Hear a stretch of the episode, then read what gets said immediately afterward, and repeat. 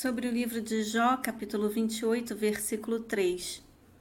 Os homens põem limites às trevas e exploram até os confins as rochas na escuridão e nas mais densas trevas. Análise.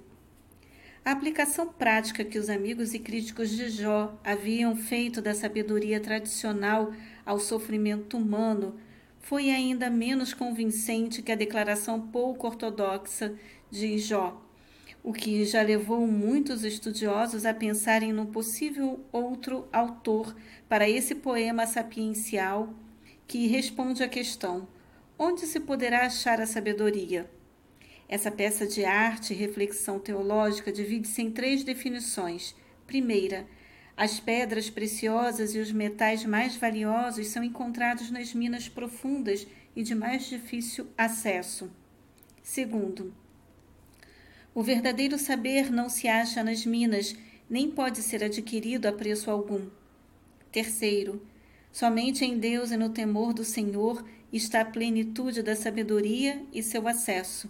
Sendo assim, esse capítulo antevê o tema dos discursos de Deus. Somente Yahvé é a resposta para o mistério ao qual Jó e seus amigos tinham aplicado seus corações para compreender e explicar.